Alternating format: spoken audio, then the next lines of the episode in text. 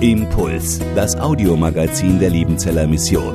Predigten, Veranstaltungen und Specials weltweit am Leben dran. Impuls zum Nach- und Weiterdenken.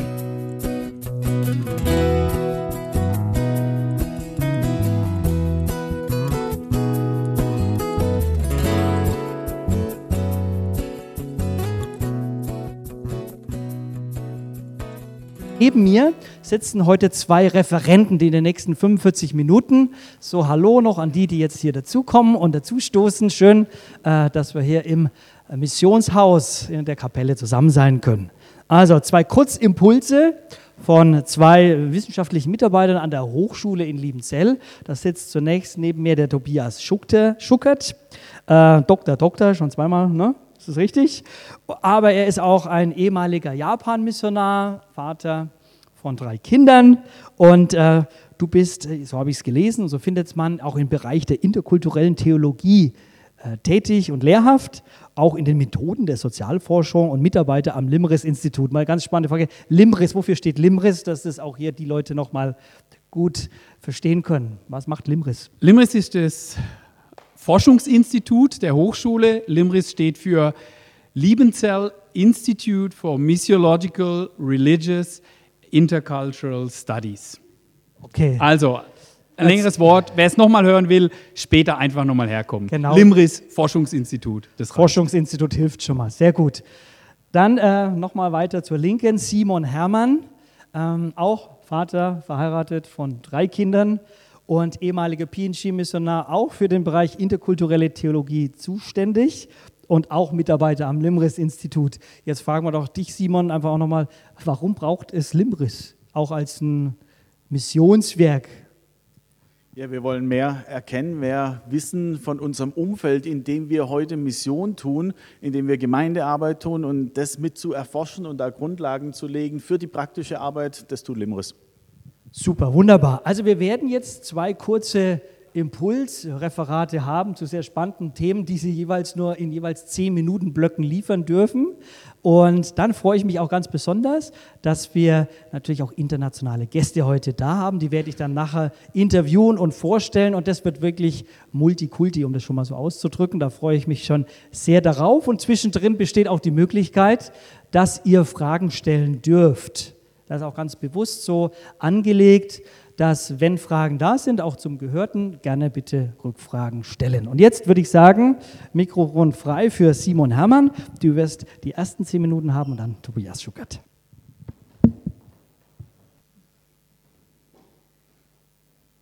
Wir sind hier ziemlich streng mit der Zeit, deswegen fange ich gleich voll an hier. Ähm, wenn wir die Christenheit als globale Bewegung betrachten, also jetzt mal nicht die örtliche Gemeinde im Blick haben, sondern die Christenheit als große globale Bewegung, dann stellen wir fest, dass da in, seit Beginn des 20. Jahrhunderts und noch viel mehr dann seit den 1960er, 1970er Jahren gewaltige Veränderungen gegeben hat. Das Bild der Christenheit hat sich geändert, hat sich verwandelt. Und ein Zentrum des christlichen Glaubens, wo ist es heute? Ist es Rom oder ist es in Genf, Sitz vom Weltkirchenrat? Oder ist es vielleicht eher in Seoul in Südkorea oder in Accra in Ghana oder in Bad Liebenzell? Wir können kaum mehr davon reden, dass es so ein Zentrum gibt, sondern die Christenheit ist äh, global verteilt und aktiv. Es gibt Dynamiken hin und her. Und ich möchte kurz in den zehn Minuten auf fünf Veränderungen eingehen und dann kurz drei ähm, Herausforderungen beleuchten, die sich daraus ergeben. Wenn wir die Welt mal einteilen in den Norden mit Nordamerika, Europa, dann nehmen wir Russland noch mit dazu und den Süden auf der anderen Seite, dann stellen wir Folgendes fest. Die rote, äh, der rote Bereich zeigt die Anzahl der Christen, prozentuelle Anteil der Christen im globalen Süden und der blaue Bereich zeigt den prozentuellen Anteil der Christen im Norden, also wo wir mit dazugehören. Heute 2022 sind wir etwa bei einem knappen Drittel der Christen, die im Norden leben und bei zwei Dritteln, die im Süden leben. Das heißt, der Norden hat da schon zahlenmäßig die Dominanz völlig verloren. Und das geht noch weiter, das setzt sich so fort. Wenn wir mal eine typische christliche Familie von vor 100 Jahren anschauen, dann wäre das wahrscheinlich das Bild auf der linken Seite. Ja, gut situiert, weiß, zwei Kinder irgendwo in Europa. Und heute wäre das eher eine dunkelhäutige Familie, vielleicht irgendwo in Favelas äh, oder in einer Siedlung in Afrika mit mehreren Kindern und wahrscheinlich auch nicht ganz so wohl situiert wie äh, die weiße Familie vor 20 Jahren. Einfach mal so ein kurzer äh, Blick nach Afrika. Die Weltbevölkerung, die wuchs von 1900 bis 2022 um knapp das Fünffache. Die, Im selben Zeitraum wuchs die Zahl der Christen in Afrika um knapp das 72-fache. Also natürlich hat Afrika auch ein Riesenwachstum an Bevölkerung erlebt, aber das, der christliche Glaube ist explodiert. Afrika ist heute ein weitgehend christlicher Kontinent, in vielen Teilen, zumindest südlich der, südlich der Sahara. Also die meisten Menschen, die, die meisten Christen leben im globalen Süden. Das Erste. Das Zweite, der Süden entsendet mehr und mehr Missionare. Noch 1970, also vor etwa 50 Jahren, wurden 88 Prozent der Missionare, also die, die länger weggehen wollten und Kulturen überschreiten wollten, ähm, wurden 88 Prozent vom globalen Norden entsandt. Heute ist es fast hälftig. 53 Prozent kommen noch aus dem Norden, 47 Prozent schon aus dem Süden. Der globale Süden hat entdeckt, dass sie nicht nur Empfänger von Missionaren sein wollen, sondern aktiv an der Missionsarbeit beteiligt sein wollen. Wir haben heute große Missionsbewegungen aus Brasilien, aus Südkorea, aus den Philippinen, aus China von allen möglichen Denominationen, evangelisch, katholisch, viele pentekostale und charismatische Bewegungen, die da auch mit beteiligt sind. Ich habe vor kurzem ein Buch gelesen, ganz neu, Africa to the Rest, ähm, also eine Missionsbewegung aus Afrika, sagen, wir möchten aktiv beteiligt sein an der Missionsbewegung. Die schreiben unter anderem, Afrika, von dort ging eigentlich das Evangelium mal raus. Wenn ihr Apostelgeschichte 13 lest, da waren afrikanische Hände, die Paulus und Barnabas für ihre Missionsarbeit gesegnet und entsandt haben. Wir waren mal missionarisch, wir möchten es wieder sein und wir geben uns da rein. Es gibt ganze Zeitschriften, ganze Bewegungen in äh, Afrika und nicht nur dort, sondern auch in Südamerika, um den christlichen Glauben in der Welt zu verbreiten und Missionare zu entsenden. Ein dritter Punkt. Migration als ein unübersehbarer Faktor für die Weltchristenheit. Ich habe vor kurzem eine Reportage im Deutschlandfunk gehört. Da hat jemand sich in Marokko, eigentlich ein sehr islamischer Staat, umgeschaut und hat gemerkt, da kommen aus Ghana, aus Nigeria, aus Kamerun Studenten und Migranten, die eigentlich, äh, viele davon nach Europa wollen, in Marokko hängen bleiben. Und auf einmal hört man da Lieder singen aus irgendeiner Wohnung, äh, so laut und tanzen und irgendwie eine gute Stimmung. Und auf einmal äh, entstehen da Hauskirchen mitten in Marokko. Also hochspannend, wie das die äh, ganz kleine Herde der Christen dort in Marokko auch aufwirbelt, durcheinander bringt, weil da auf einmal eine viel lebendigere Spiritualität aus dem Süden kommt, wie sie das mit ihren paar Kirchen, die recht traditionell waren, ähm, dort in Marokko so hatten. Und da blüht was auf, da kommen Menschen zum Glauben durch die Migranten. Oder die größte Kirche, was den Gottesdienstbesuch angeht, ist eine äh, Kirche in, in London. Aktuell ist eine Kirche, die überwiegend von Westafrikanern besucht wird. Die haben etwa 12.000 äh, Gottesdienstbesucher am Sonntag. Ähm, und man geht davon aus, die Zahlen sind nicht ganz sicher, aber dass etwa 60 Prozent der Gottesdienstbesucher in London dunkelhäutig sind. Die Bevölkerung, die dunkelhäutige Bevölkerung in äh, London liegt etwa bei 12 Prozent, äh, bei 14 Prozent. Also das Christen, die Christenheit in London ist überwiegend dunkelhäutig. Migration als ein großer Faktor, äh, den, den man heute nicht übersehen kann. Wir haben vor kurzem vom Limris-Institut eine Studie gemacht, in der wir versucht haben, alle Gemeinden im Großraum Stuttgart zu erfassen und sind da unter anderem auf eine gestoßen, die heißt Fepako Nzambe Malumu, äh, Malamu. Äh, die trifft sich in Kontal, in Kontal äh, und ist eine Gemeinde, die eigentlich ihre Wurzeln im Kongo hat und dann aber Netzwerke gebildet hat und sich ausgebreitet hat von Afrika aus in verschiedene äh, Gegenden, unter anderem mitten unter uns. Von den Gemeinden, die wir gefunden haben, haben 153 von 1313 äh, sind Gemeinden anderer Sprache und Herkunft. Also etwa 12 Prozent Wir haben Gemeinden unter uns, manchmal sehen wir die gar nicht richtig, äh, aber Migration ist ein großer Faktor für die globale Christenheit. Ein vierter Punkt, das Wachstum der charismatischen Kirchen und der Pfingstkirchen. Während wir 1970 etwa 58 Millionen Menschen hatten, global gesehen, die diesen Kirchen angehören, sind es heute 667 Millionen. Also ein rasanter äh, Anstieg der Menschen, die äh, charismatischen und Pfingstkirchen angehören ähm, und überwiegend im globalen Süden beheimatet sind. Aber viele von denen kommen auch zu uns. Da gibt es Migrationsbewegungen und auch Missionsbewegungen. Und auf einmal sind wir mit äh, Theologien auseinandergesetzt, die wir vorher vielleicht gar nicht so hatten. Aber auch in unserer Gegend wächst die Zahl derer, die sich diesen Gemeinden angehörig fühlen. Wir sehen das unter anderem auch bei manchen unserer Studenten. Noch ein fünfter Punkt, eine wachsende Diversifizierung, also eine größere, größer werdende Verschiedenheit, Unterschiedlichkeit. 1970 gab es etwa global gesehen 13.000 Denominationen, heute sind es über 46.000. Also eine Denomination ist eine Glaubensgemeinschaft mit eigenem Namen, eigener Tradition und Prägung. Also wir sehen da, das wird immer vielfältiger, äh, auch unübersichtlicher. Von dieser Stuttgart-Studie, die wir da durchgeführt haben und alle Gemeinden aufgelistet haben, sind es von 1418 Gemeinschaften und Gemeinden, die wir gefunden haben, die teilen sich in 164 unterschiedliche dieser Denominationen auf.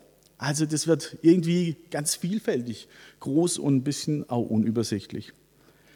Da kommen wir schon zu den Herausforderungen, die ich so sehe und ganz kurz benennen will. Die eine Frage ist, was ist denn unsere Rolle als Christen hier in Deutschland oder vielleicht auch insgesamt im globalen Norden in der weltweiten Missionsarbeit? Welchen Sinn macht unser Einsatz in christlichen Ländern, die vielleicht christlicher sind als Deutschland? Was ist unser Beitrag dort? Martin äh, auch hat es heute Morgen sehr schön mit aufgenommen. Oder wie erreichen wir denn die Unerreichten, die immer noch erreicht werden müssen mit dem Evangelium? Welche Rolle können wir als Christen vom globalen Norden in dieser äh, Situation da spielen und beitragen? Ein zweiter Punkt, wie können wir die Missionsinitiativen anderer unterstützen und fördern. Wir haben da ja Expertise, wir haben Erfahrung, gerade wenn es jetzt Missionsbewegungen aus dem globalen Süden gibt, in andere Länder, unter anderem zu uns. Wie können wir diese Bewegungen mit aufnehmen und fördern? Wie können wir hier in Deutschland auch guter Boden sein, damit da was wachsen kann?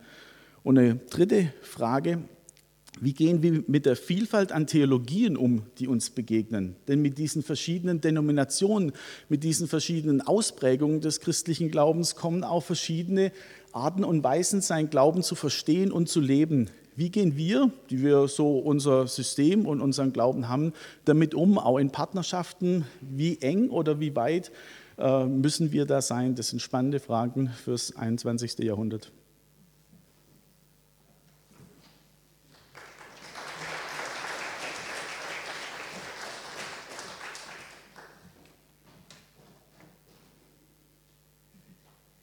Ja, ich kann gerade gnadlos anknüpfen. Wie gehen wir mit den Theologien um? Die Tatsache der Weltchristenheit, dass es dieses Phänomen jetzt gibt, zeigt, dass sich das Christentum immer auch an eine gegebene Kultur anpasst. Zeigt uns ganz neu, Christentum, Christsein geschieht in keinem Vakuum. Es gibt keine reine Form vom Glauben, so jetzt, das ist das Wirkliche, so geschieht Christsein. Die Form, wie wir unseren christlichen Glauben leben, ist immer auch von unserem Umfeld geprägt. Nicht nur die Form, auch die Theologie, also auch der Inhalt ist von der Kultur beeinflusst, in der eine lokale Kirche gepflanzt ist. Um bei diesem Bild der Pflanze zu bleiben, die Pflanze Kirche wird immer auch Merkmale des Bodens annehmen, in dem sie steht. Die Früchte werden immer auch nach dem Boden und der Luft um die Pflanze herum schmecken. Das können wir schon in der Apostelgeschichte beobachten, nur mal so als biblisches Beispiel. In Apostelgeschichte 3 lesen wir, wie Petrus und Johannes gemeinsam zum Tempel gehen. Dort feiern sie einen Tempelgottesdienst. Das ist ein Gottesdienst, den würden wir heute so nicht mehr feiern. Niemand von uns würde wahrscheinlich zum christlichen Gottesdienst was schlachten, eine Kuh oder ein Schaf oder sowas. Machen wir nicht. Für Johannes und für Petrus war das Ausdruck ihres Glaubens an den Messias Jeschua. Christlicher Glaube sah auch in der Zeit der Reformation anders aus als heute, als bei uns heute. Oder wenn wir, Simon Hermann hat es gesagt, wenn wir nach Afrika gehen, zum Beispiel Kirchen in Nairobi im 21. Jahrhundert, müssen sich mit anderen Fragen herumschlagen, müssen andere Fragen beantworten als Martin Luther im 16. Jahrhundert. Der christliche Glaube ist darum immer auch von den religiösen Überzeugungen der Menschen geprägt, die im Umfeld leben und doch keinen Bezug zur Kirche haben. Mit einer Bekehrung oder mit einer Gemeindegründung werden ja bestimmte Haltungen, also das, was ich für richtig oder was ich für falsch anerkenne, nicht einfach abgestreift und ausgetauscht und dann irgendwie christlich gemacht, sondern diese Haltungen, diese Werte, was ich als gut oder schlecht anerkenne, die bleiben immer noch da. Und darum ist es für Missionare immer auch wichtig, die nichtchristlichen Überzeugungen, eben die religiösen Überzeugungen der Menschen um sie herum zu kennen, damit sie ihnen dienen können. Christsein ist keine Insel. Der christliche Glaube steht immer in Beziehung zu den nichtchristlichen Gemeinschaften, zu den nichtchristlichen Religionen und es spiegelt sich dann in verschiedenen Formen und auch Theologien, also Haltungen, wieder. Der christliche Glaube ist in seinen Erscheinungsformen und auch inhaltlich nie losgelöst vom religiösen und kulturellen Umfeld, in dem der Glaube Fuß fassen konnte. Warum? Weil der Glaube Antworten geben muss auf diese lokalen Fragen, auf diese religiösen Fragen der Menschen, die um sie herum leben. Sonst läuft der christliche Glaube Gefahr, die Leute zu kratzen, wo sie es gar nicht juckt. Aber um eben richtig gute Antworten zu geben, beschäftigt sich Kirche immer mit dem, was um sie herum geschieht. Ansonsten werden sie in dem Kontext irrelevant.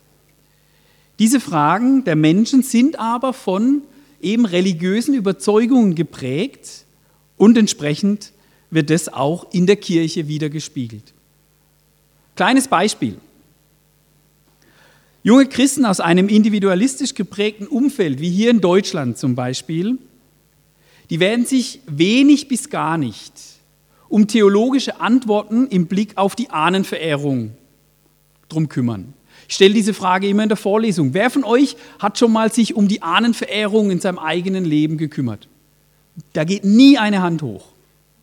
Hat sich noch nie jemand damit beschäftigt.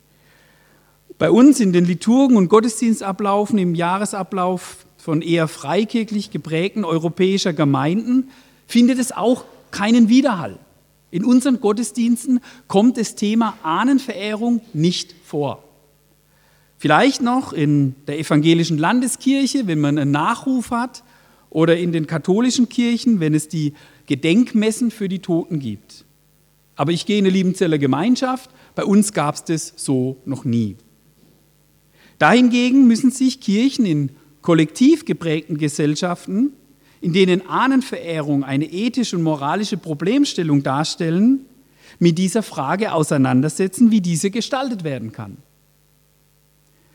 Wird hier keine kulturell relevante Antwort gefunden, geschieht es, dass Christen und Christinnen zu Außenseiter in Familie und Gesellschaft werden.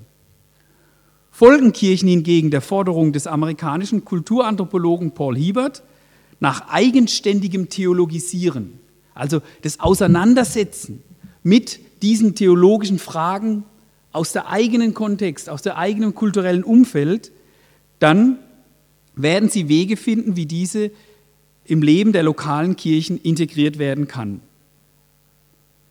Zum Beispiel, ich war Japan-Missionar, deshalb habe ich ein Beispiel aus Japan. Die Christen in Japan haben zum Beispiel ein gemeinsames Grab. Es ist nicht so, dass jede Familie ein eigenes Grab hat, sondern die Christen haben als Kirche ein Grab und da gehen alle Christen, wenn sie sterben, dann gemeinsam rein. Und japanische Kirchen feiern im November einen Gottesdienst auf dem Friedhof vor dem gemeinsamen Kirchengrab. Dabei werden die Namen der verstorbenen Mitglieder vorgelesen und im Anschluss an diesen Grabgottesdienst wird ein Picknick auf dem Friedhof gehalten. Man trinkt Grüntee, isst Mandarinen, das ist so das Normale.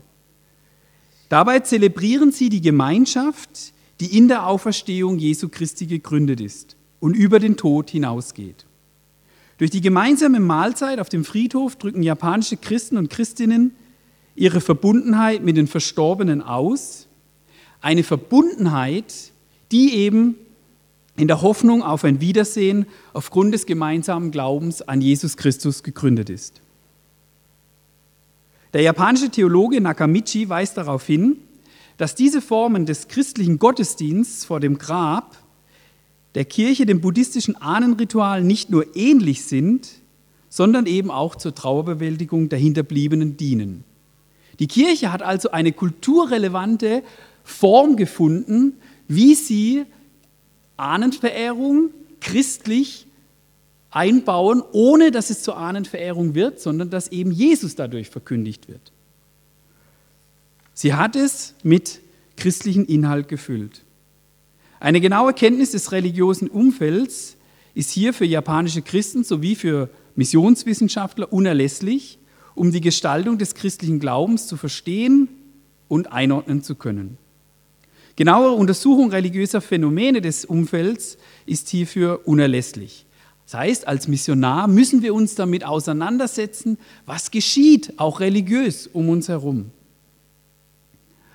Weltchristenheit bedeutet das Verhalten der Christen anderer religiöser Prägung zu verstehen und davon zu lernen. Was bedeutet es für uns als Christen in Deutschland? Ein Beispiel aus unserem Umfeld, wie das konkret werden kann. Ein EC-Zeltlager, könnte auch ein CVM oder EJW-Zeltlager sein, im Jahr 2022. Auf dem Zeltlager sind Kinder aus muslimischen Familien dabei. Alle freuen sich. Wir können diesen Kindern eine Woche lang von Jesus erzählen. Wunderbar. Das Evangelium für muslimische Kinder. Nun gibt es bei diesem Zeltlager jedoch immer wieder Schweinefleisch zum Essen. Für die Kinder aus muslimischem Elternhaus ist das Haram, religiös unrein. Nun könnte man sagen, die sollen sich jetzt mal nicht so haben, ist ja ein christliches Zeltlager, stellt euch nicht so an. Aber die Prägung dieser Kinder werden sie nicht einfach so abstreifen können. Ob Kinder in diesem Zeltlager zum Glauben gekommen sind, das weiß ich nicht. Aber mir ist klar, dass in Deutschland, ob mir das gefällt oder nicht, mehr und mehr Muslime geben wird.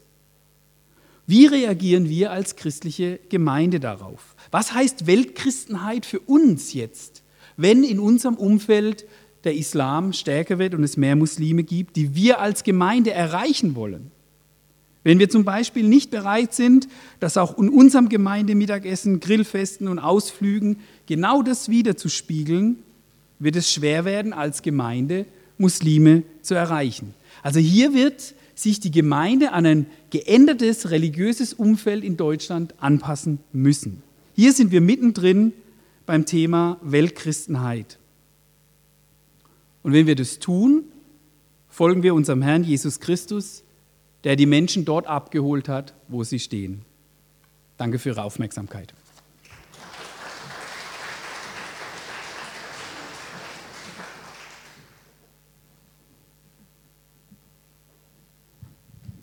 Vielen herzlichen Dank, äh, Simon und Tobias, für die wirklich exakten jeweils zehn Minuten.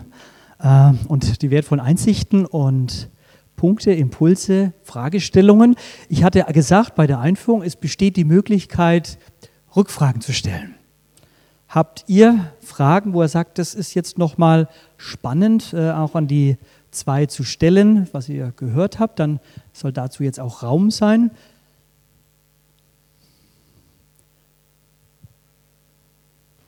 Ist das eine Meldung? Ja, bitteschön.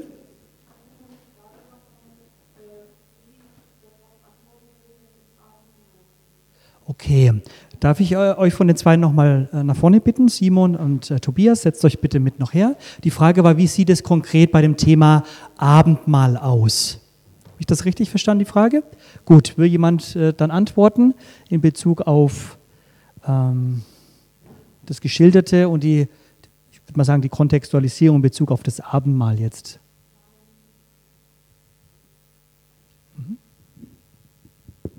Ja, also das wäre für mich zum Beispiel gerade klar, bleiben wir bei diesem muslimischen Beispiel, dass eben der, das Abendmahl mit Traubensaft gefeiert wird und auf gar keinen Fall mit Alkohol. Also das wäre jetzt mal eine Sache, wo ich selbst in einer Weingegend würde ich dann eher sagen, Freunde, da stellen wir uns auf diese Leute ein, weil die wollen wir erreichen und darum lieber Traubensaft. Ich wiederhole kurz die Frage, damit wir es auch für die Aufnahme haben. Wie wird es beispielsweise in Japan umgesetzt? Also in Japan haben wir auch grundsätzlich Abendmahl mit, mit Traubensaft gefeiert. Es war nie Alkohol. Dankeschön. Noch eine weitere Frage zu diesem Thema oder auch gerne ein Kommentar aus der eigenen, sage ich mal, Gemeindeerfahrung, Gemeindepraxis. Ja, bitteschön.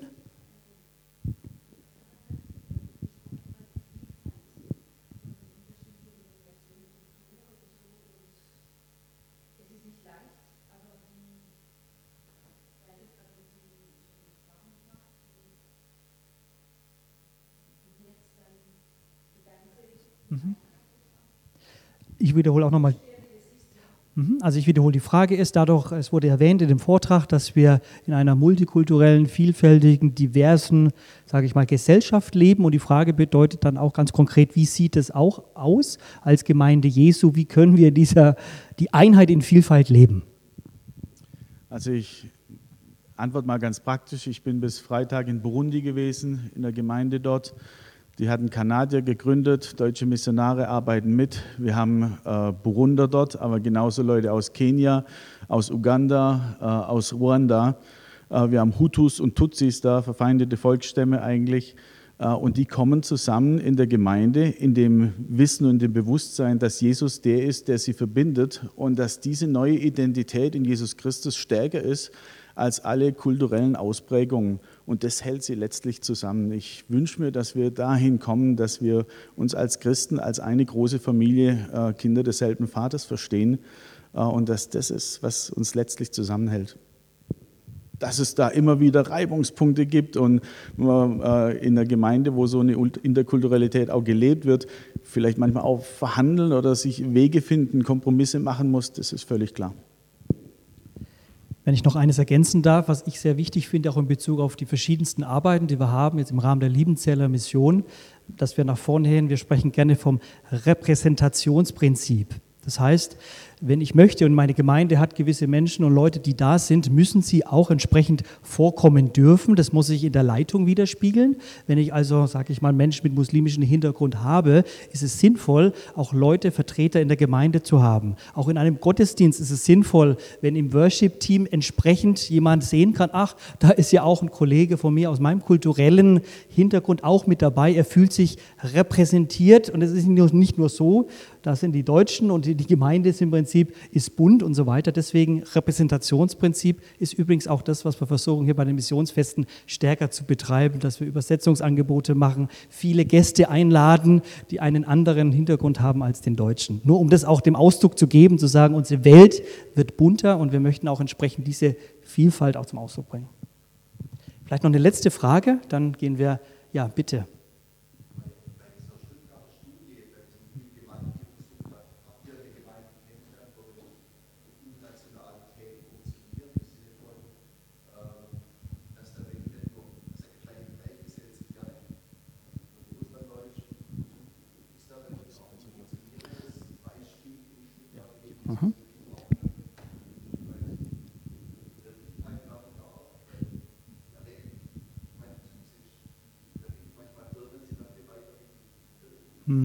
Ich wiederhole kurz die Frage, das wir ja auch aufgenommen haben. Äh, es geht auch äh, bezogen auf diese Stuttgarter Studie. Die Frage ist, gibt es ein Beispiel einer Gemeinde, wo dieses die Internationalität auch gelebt wird und Ausdruck verliehen wird, eben mit dem Hinweis, dass es in vielen Firmen durchaus schon gelebt wird, die Internationalität, und wir uns in deutschen, sage ich mal, Gemeinden oder im deutschen Kontext eher schwer tun. Wir haben oftmals monokulturelle Gemeinden, da treffen sich die Afrikaner oder die Russlandsdeutschen unter sich äh, oder Chinesen, je nachdem. Und jetzt die Frage, gibt es da Beispiele? Also tatsächlich ist das sicher noch Luft nach oben, wenn ich, was die Gemeinden betrifft, wo wir das so, wo wir sie kennengelernt haben. Weil Sprache ist da ein großes Thema. Deutsch ist eben für viele, die von außen kommen, eben nicht so einfach zu lernen. Wenn es bei denen klappt, wo es am ehesten noch klappt, sind diese baptistischen Gemeinden, die eben International Baptist Churches, die IBCs. aber dort ist die Sprache Englisch und das ist eben schon wieder für manche dann wieder eine Hürde reinzukommen, wenn es für andere genau die, die Attraktivität dieser Gemeinde ausmacht. Aber wie gesagt, perfekt oder gut, dass es so richtig gut läuft, würde ich sagen, gibt es nicht. Okay, prima. Vielen herzlichen Dank. Ich danke euch zwei und jetzt bitte ich die, unsere internationalen Gäste nach vorne zu kommen. Äh, wir haben hier einmal, hier, äh, schnappt euch bitte die entsprechenden Stühle, die sind schon oben. Also, wir haben hier, ähm, ja, rutscht einfach mal ein bisschen zusammen, zwei Ehepaare hier und das ist sehr spannend, das sind zwei neue, äh, sag ich mal, Missionarseinheiten bei der Liebenzeller Mission ganz frisch mit dabei. Da freue ich mich sehr, denn wir überlegen uns ja auch als Liebenzeller Mission, wie stellen wir uns für die Zukunft auf? Und gerade die Entwicklungen, die wir gesehen haben, ist es jetzt auch so mein persönliches Anliegen, dass wir auch in unserer Mitarbeitermannschaft oder Frauschaft, also unter den Mitarbeitenden äh, sozusagen auch Mitarbeiter haben, die einen anderen Hintergrund haben weil wir eben auch mit ihnen dann entsprechend wiederum andere Menschen erreichen können, vielleicht besser erreichen können. Und da freue ich mich drauf. Wir haben jetzt hier zu meiner Linken, jetzt wird schon sehr spannend, wie ich das ausspreche. Also der Nachname ist relativ einfach, Danish. Ne? Aber Pfizer und Faisal, ist das richtig? Sehr schön. Ähm, ihr, ich sage mal ganz grob ein paar Stationen Ihres Lebens. Ihr kommt ursprünglich aus Pakistan. Ihr wart zehn Jahre in China, ein Jahr in Brasilien und seid jetzt schon fünf Jahre in Deutschland. Wunderbar. Äh, wir freuen uns darauf. Äh, ich werde euch gleich entsprechend ein paar Fragen stellen. Und dann weiter daneben haben wir auch ein besonderes Ehepaar. Das ist der Kevin äh, Espinosa und seine liebe Frau, die Maike. Maike trägt das chilenische T-Shirt. Sie ist aber Deutsche. Also von daher hat sich aber der Kevin, der wiederum ein Chilene ist, eine deutsche Frau äh, sagen wir mal so, gefunden. Ähm, ihr habt also in Chile euch kennengelernt, äh, in, Österreich, in Österreich euch verlobt und dann in Dänemark geheiratet. Das soll man mal schaffen. Da sind schon ein paar sehr schöne Stationen drin und ihr seid jetzt auch hier äh, bei der LM mit dabei. Der Kevin studiert an der ITA also an der Interkulturellen Theologischen Akademie für die nächsten drei Jahre. Er war beim SV Schöneich schon mit dabei in der Gemeinde, hat sich dort mit eingesetzt und wir sind sehr gespannt, eben auch zu sagen, nach der Ausbildungszeit finden wir einen Weg gemeinsam, äh, wo wir dann auch äh, ja, euch einsetzen können oder wie der, der Hatte auch den Weg führt. Jetzt soll es heute weniger um eure Biografien gehen. Die werden wir mal noch in anderen Missionsfesten entsprechend einbauen. Es soll ja heute um dieses ganze Thema ja auch der Weltchristenheit gehen. Und ich würde mal einfach so fragen in die Runde, was schätzt ihr denn besonders an eurer eigenen Kultur? Jetzt natürlich immer so im Vergleich zur deutschen. Man sagt immer, vergleichen ist immer blöde, vergleichen ist nie sinnvoll und trotzdem ist es gut, um auch noch mal etwas mehr äh, Information und eine Sensibilität dafür zu bekommen. Jetzt, Faisal, willst du mal anfangen? Was würdest du sagen? Was schätzt du an deiner eigenen Kultur als Pakistani? Um, so, um, Pakistani culture is sehr familien-oriented, uh, like family-oriented culture. Und ähm, ja, wir genießen das jeden Tag, dass wir, wir zusammen stärker sind. Und das ist auch ein Bild für uns, dass wenn wir miteinander in verschiedenen Ländern als Gemeinden auch zusammen sind, wie stärker kann man dieses Bild sehen. So, das ist ein sehr, sehr besonderer Teil von unserer Kultur. Ja, Kevin, was würdest du sagen jetzt als Chilene? Ich sage jetzt hier mal nochmal gleich die Länder. Ja, ist, inter ist interessant, weil es ganz gleich wie deine Kultur auch in Chile. Und ja, ist Familie, Gemeinde ist Familie. Ähm, und wir sind sehr offen. Für, wir brauchen nicht so viel Zeit für unser, unser Herz offen machen. Also ganz schnell können wir über etwas sehr Tiefes sprechen. Ja. Mhm. Und da würde ich gleich mal nachfragen, wie erlebst du das in Bezug auf den deutschen Kontext? Du bist ja jetzt auch schon eine Weile hier, warst im SV Schöneich Gemeinde erlebt. Würdest du das bestätigen in Bezug auf die Deutschen? Wir müssen jetzt ein bisschen natürlich verallgemeinern, aber was sind so deine Erfahrungen aus deiner Sicht? Oh, für mich. Man kann nichts falsch sagen, du ja. hast hier nur fast Deutsche gegenüber sitzen. Ja. Ich habe in einer Gemeinde gearbeitet mit Teamkreis, Juncha, Jugendkreis. Und die nächsten Monate waren sehr schwierig für mich, sehr, sehr schwierig. Ich habe, ich habe geweint viele Mal, weil ich habe mich gefragt, warum die Jugend hier eingeladen mich nicht zum Essen, zum Kino, zum Fußballspielen. Warum ja an Sonntag und im Jugendkreis immer zusammen, immer alles sehr gut, alle freundlich, aber die Reste der Woche gar nichts. Und für mich das, aber sind ja meine Familie oder nicht? Das war ein bisschen schwierig für mich. Okay, der Punkt, nochmal vielleicht zu, zu, wiederholen, dieses Verständnis von Familie. Man hat einen Jugendkreis, wo man sich trifft und da erlebt man die Familie, aber darüber hinaus nicht. Und das ist natürlich dann schmerzhaft und auch verwunderlich, warum nach dem Gottesdienst alle nach Hause gehen und jeder gerne bei sich ist vielleicht und sich den Sonntagsbraten gerne alleine gönnt, ähm, wo du dann sagst, ja, da hätte ich eigentlich erwartet, ne, eingeladen zu sein. Ähm, ja, für uns ist, ähm, ich würde gerne so sagen, dass ähm, wir, wir lieben mit Menschen tiefer zu reden, sprechen. Und dann, das ist das immer Frage, wir immer anfangen, diese Themen oder die Konversation, weil die deutschen Geschwister immer erst äh, Pause haben und sie sprechen gar nicht und wir brauchen ungefähr 20 Minuten so Impuls zu geben oder so und dann die Themen kommen raus.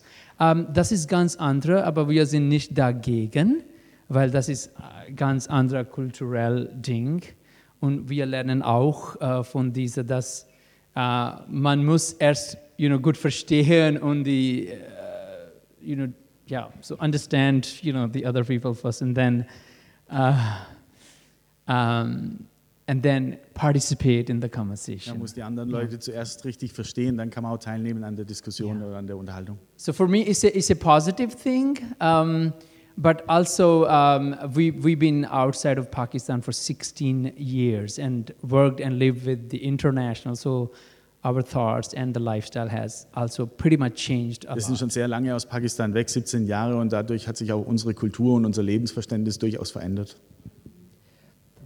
Jetzt wollte ich die Faisa fragen. Ich, ihr habt zusammen, wenn ich es weiß, wie viele Kinder? Four.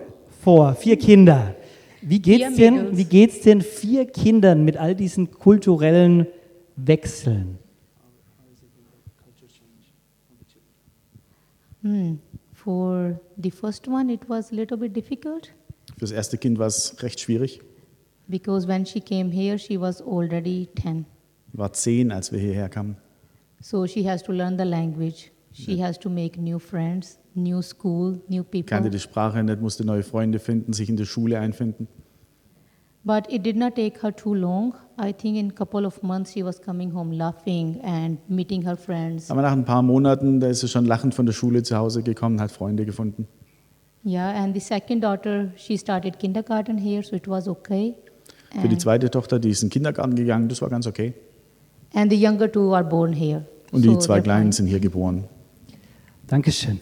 Jetzt würde ich die, die Maike gerne fragen. Maike, ich würde dich jetzt nicht als Sandwich beschreiben, aber eher vielleicht als ein Bridge-Builder, also ein Brückenbauer oder eine Brückenbauerin. Jetzt bist du hier als Deutsche, du bist mit einem Chilen verheiratet, du bekommst jetzt natürlich stark die chilenische Seite mit, die Prägung und Erfahrung von Kevin.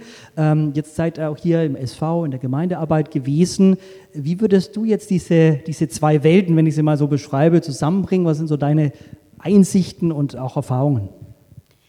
Ähm, ja, genau. Also ich war auch ein Jahr in Südamerika, in Chile und Argentinien. Da habe ich eben auch eine andere Seite des Christseins äh, kennengelernt, eben diese Familie, das Warme.